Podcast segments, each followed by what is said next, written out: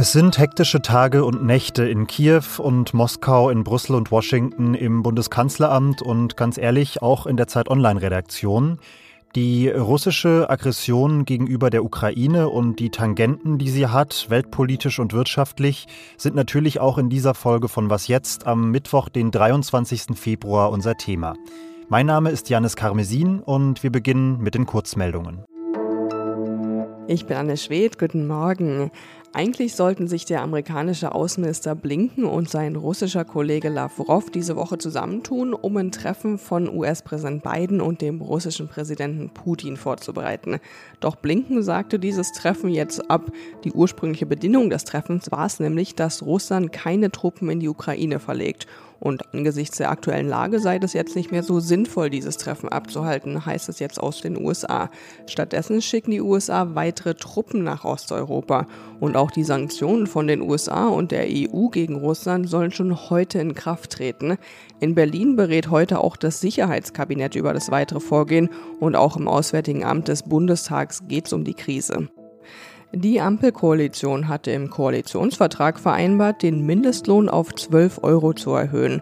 Heute will die Bundesregierung den entsprechenden Gesetzentwurf dafür im Kabinett billigen. Insgesamt sollen von dem Gesetz 6,2 Millionen Menschen profitieren. Besonders stark betrifft es Frauen und Menschen in Ostdeutschland. Der Mindestlohn soll zunächst ab Juli auf 10,45 Euro steigen und ab Oktober dann auf 12 Euro. Redaktionsschluss für diesen Podcast ist 5 Uhr.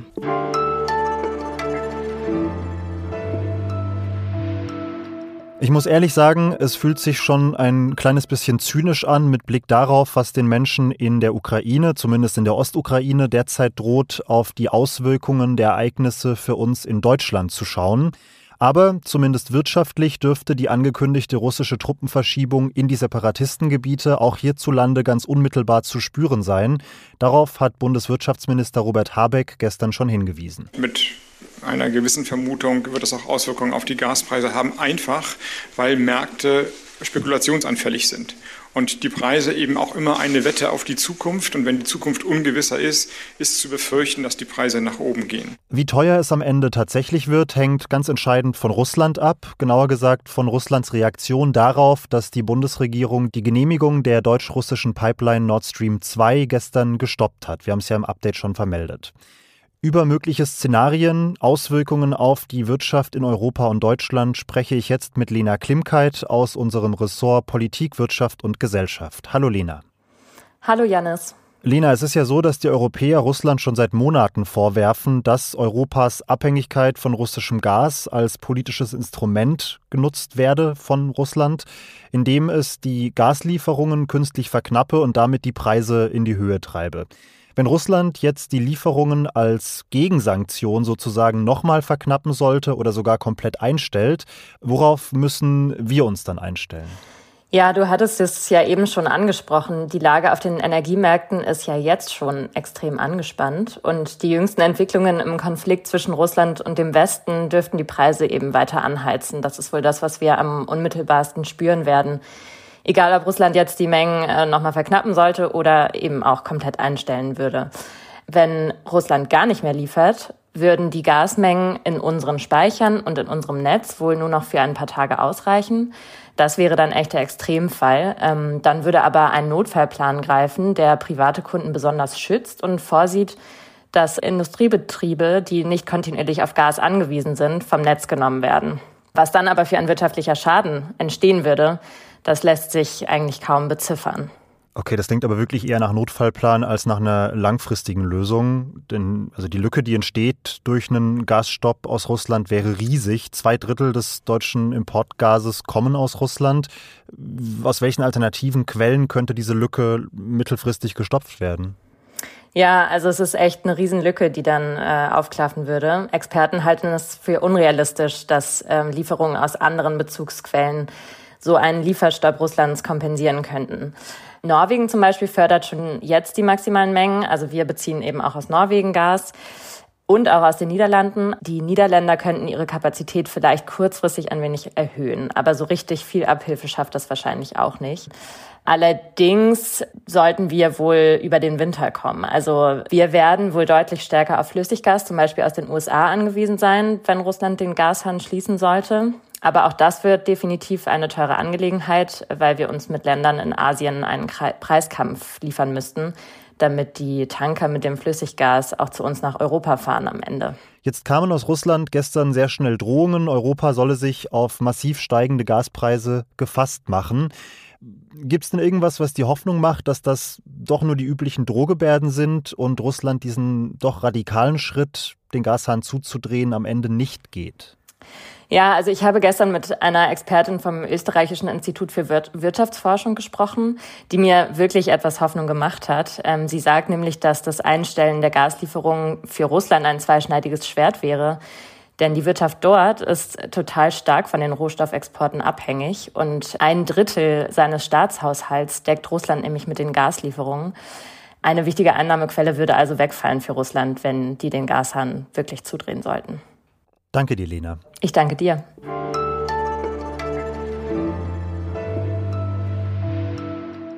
Und sonst so? Im Weltmuseum mitten in der Wiener Innenstadt liegt seit vielen Jahren ein Heiligtum der Azteken, El Penacho de Moctezuma, ein großer Kopfschmuck aus grünen Federn mit Gold verziert, wirklich sehr hübsch anzuschauen. Der ist nämlich in der Kolonialzeit in den Besitz eines Habsburger Fürsten gewandert. Mexikanische Aktivisten wollen, dass dieses Stück nach Mexiko überführt wird und um auf ihre Forderung aufmerksam zu machen, haben sie das Museum einfach mal dort angegriffen, wo es am meisten weh tut, nämlich auf den Audioguides. Sie haben im Museum Audioguides ausgetauscht, die sahen identisch aus, aber zu hören war eine Version der Geschichte, die eher die Perspektive der indigenen mexikanischen Bevölkerung erzählt, also vor allem eine der Unterdrückung und der Gewalt. Una invasión que con violencia y enfermedades exterminó a una civilización completa. Dass der Kopfschmuck jetzt aber tatsächlich zurück nach Mexiko wandert, ist zumindest Stand jetzt eher unwahrscheinlich, denn ein Expertengutachten geht davon aus, dass der Federschmuck beim Transport zerstört werden könnte und die mexikanische Regierung fordert das Exponat bislang auch nicht offiziell zurück.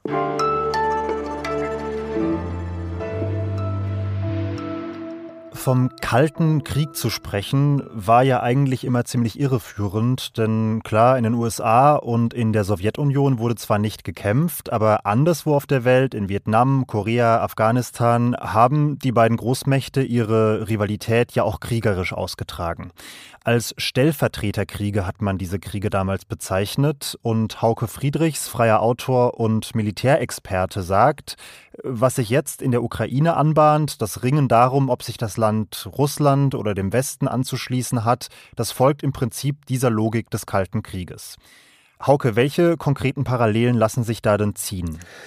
Ja, wenn man sich äh, Putins Rhetorik und auch das russische Vorgehen anschaut, sieht man ganz klar Parallelen zu den sozusagen historischen äh, Vorläufern.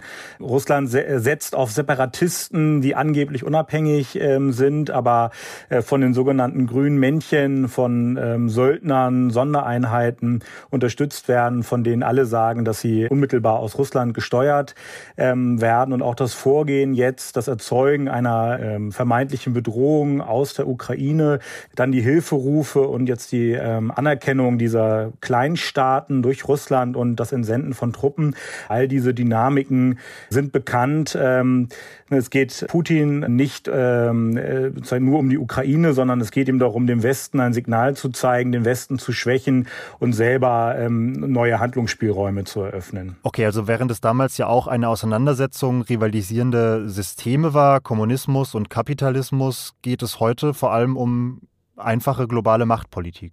Korrekt. Es geht äh, darum, dass Russland militärisch, ökonomisch mit den USA und auch erst recht nicht mit den gesamten NATO-Staaten äh, nicht mehr mithalten kann und das ja auch schon ähm, seit Jahrzehnten.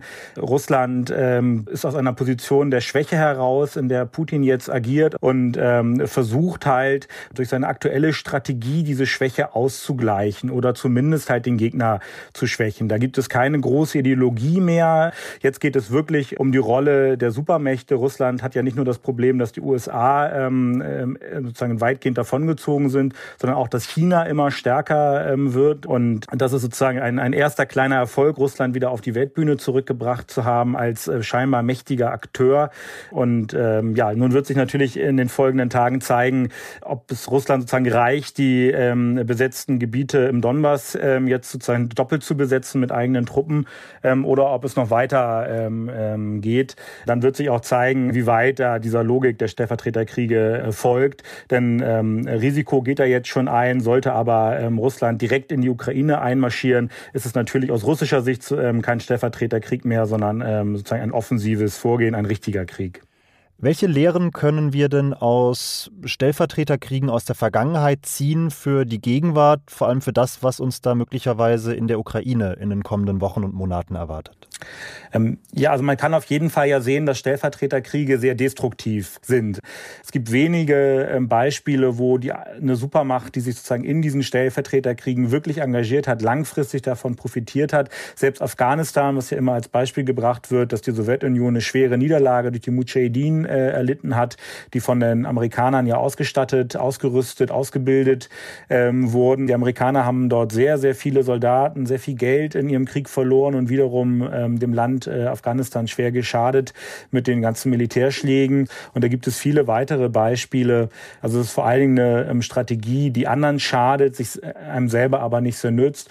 Und man muss auch sagen, dass für Russland extreme Kosten langfristig dadurch entstehen werden, denn die jetzt äh, äh beiden neuen Länder, die Putin anerkannt hat, die hängen genauso äh, am Tropf Russland wie kleinere weitere Staaten im Kaukasus, die Russland sich quasi erschaffen hat. Die sind abhängig von Russland, die kosten Geld, die, da werden Soldaten stationiert.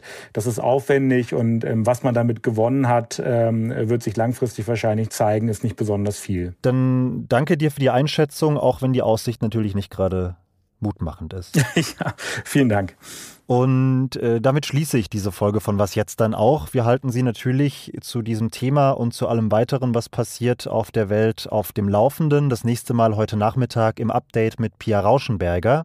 Melden Sie sich gerne unter wasjetzt.zeit.de, wenn Sie wollen, und kommen Sie gut in den Tag. Ich bin Janis Karmesin und sage bis bald.